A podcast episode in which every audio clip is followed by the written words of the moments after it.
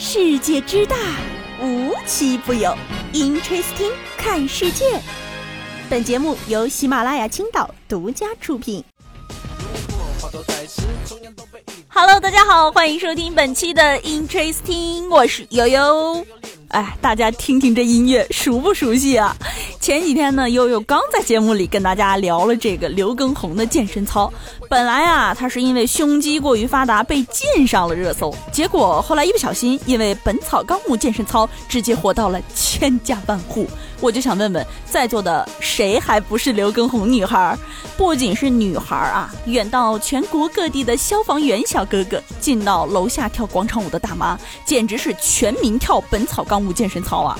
很多跟练的朋友都说。好不容易下定决心，今天开始训练了，跟着练了一个小时，已经快累趴了。没想到刘畊宏说：“刚刚的都是热身操。”我长这么大没见过这么嚣张的人。哎，今天你就见到了。因为这健身操啊，悠悠也是一不小心看到了很多同手同脚的，第二天下不了楼的，弯不下腰的，还有听到这首歌就开始条件反射做训练的。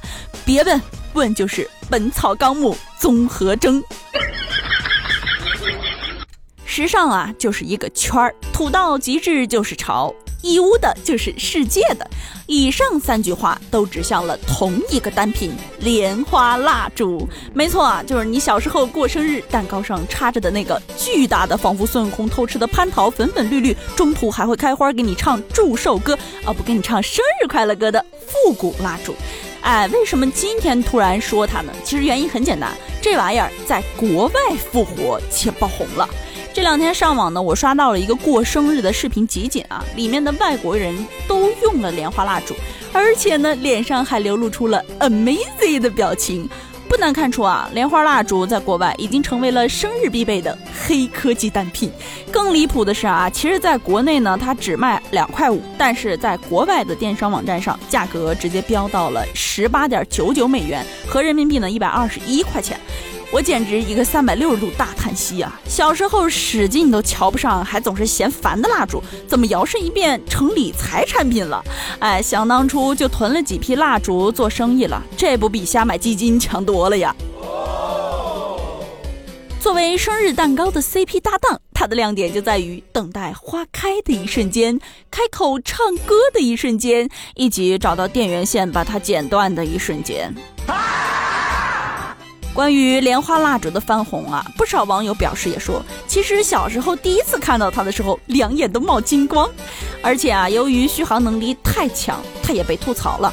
十八岁用的莲花蜡烛能想到六十大寿，一年用一次，一次像一年。有网友说啊，小的时候因为太烦了，关不掉它的声音，于是把它扔掉了马桶里，想冲掉，结果卡住了。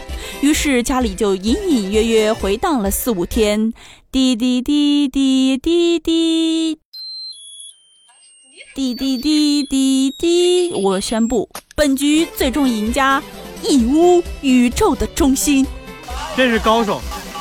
其实啊，莲花蜡烛是个抓马的存在，它就像一个高潮迭起的 show，点燃、旋转、燃烧，伴随着 BGM 缓缓旋转，一顿操作下来啊，当代人追求的仪式感以及氛围感，通通都满足了，真是神操作和神发明啊！最后我就想问问啊，这玩意儿什么时候能发明个开关呢？打他！最近这两天呢，这个微信上热搜的频率也是比较高。前两天呢是微信朋友圈上线十周年的纪念日，不知道大家十年前发的第一条朋友圈是什么？嗯，十年前的悠悠还沉迷在装扮 QQ 空间的快乐里无法自拔。嗯，算算也十岁了，这朋友圈差不多是该上五年级了吧？十年了，你知道微信朋友圈一点赞一评论就互相通知的我是怎么社死过来的吗？在这儿啊，我就要提醒大家了，别怪我没告诉你们啊，这个功能其实已经上线很久了，在点赞通知里呢，右滑那一条消息就可以轻松解决这个问题，再也没有互相通知的痛苦了。可是啊，这微信呢还是有很多功能，大家都想让张小龙给安排一下，就比如说动图。让我们美貌帅气的朋友圈也能动图展示一下，在大家的视线里，好吗？再然后呢，就是二次编辑这个事儿。这么说吧，此时呢，你已经写好文案、排好版、调好照片，连九张照片的配色、位置、照片里人物的角度都精心安排好了，按下发送，美美等待朋友们的点赞评论。觉得时间差不多了，再回去审视一遍自己的朋友圈，然后发现有一个字打错了。你说我是删呢，还是不删呢？不得不说啊，微信这波营销还是做的不错的啊！生日当天呢，微信在之前征集的朋友圈中选出了一百条，组成了朋友圈的三百六十五天。很多人呢都晒出了自己的第一条朋友圈内容，不知道大家的第一条是什么呢？我在这儿啊，等着大家在评论区里跟我互动哦。总跟大家说夏天要来了，夏天要来了，这下是真的夏天要来了啊！夏天呢，大家不仅知道脸要防晒，身体要防晒，嗯，可是我不允许我的朋友还不知道头发也得防晒。你身边是不是总有几个头发稀少的朋友？就比如我现在说这个话题的时候，都害怕我的同事抡起大锤砸我，因为悠悠本人是个头发特别多星人，常常因为头发太多而苦恼。嗯，我真的不是凡尔赛哦。今天早上冲浪的时候啊，看到这个话题就想着一定得科普给有脱发困扰的朋友们。毕竟啊，这天儿越来越暖了，大家也都用得上吧。不然后果就是发量日渐稀有，然后变成一个小秃子。接下来要跟大家聊的这奇葩事儿啊，是贵阳一个女子因为刷鞋刷的太干净。跟人家吵起来，甚至呢还要求洗衣店要赔偿七千四百元。嗯，怎么洗干净还不对了？事情呢是这样的啊，这位女士呢花七千四百元买了一双古某的脏脏鞋，穿了几次后呢就拿到干洗店里去清洗，没想到啊，干洗店把她的鞋子所有的脏脏都洗干净了，变得一点儿都不脏了。于是啊，这女士就生气了，我让你洗鞋，你怎么把我的脏脏洗掉了？哦，那我给你把脏洗掉还不对了吗？你洗鞋就洗鞋，你给我把脏脏洗掉了，还叫什么脏脏鞋？赔钱！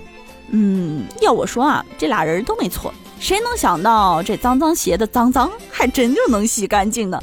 不过我还真挺好奇的啊，这脏脏鞋干净的时候是啥样的，脏的时候又是啥样的？哎呀，师傅别念了，别念了。有事儿找警察报警打幺幺零，着火了找消防员打幺幺九，这可是大家都知道的共识啊。可是前两天呢，在广东中山的派出所打的这个电话，就多少有点特殊了。喂，幺幺九吗？我是幺幺零，我这里有个人手铐取不下来了，需要你们帮忙。这下好了，人是幺幺零抓的，手铐是幺幺九开的。本来这事儿只有幺幺零知道，这下幺幺九也知道了。我看这被抓的嫌疑人虽然手铐解开了。但很不开心呐，被警察叔叔找的呢，不只是幺幺九，嗯，还可能是被骗的执迷不悟的人。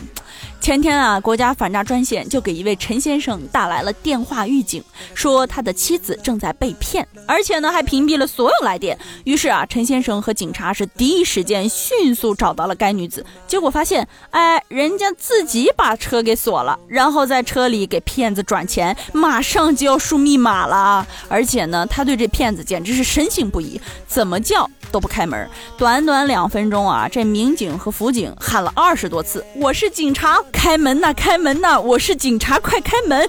别躲在里面不出声，我知道你在输密码。你别躲在里面不出声，我知道你在家。开门，开门，开门！嗯，丈夫情急之下没办法，砸碎了车窗。最终呢，骗子并未得手。说实话，我是真的非常纳闷，这骗子到底说了什么，能让警察站在面前都不相信，却非要相信一个电话里从没见过人说的话？要说啊，这人固执起来也是真可怕，就是自己亲老公说的话，也是一点儿也不信呐。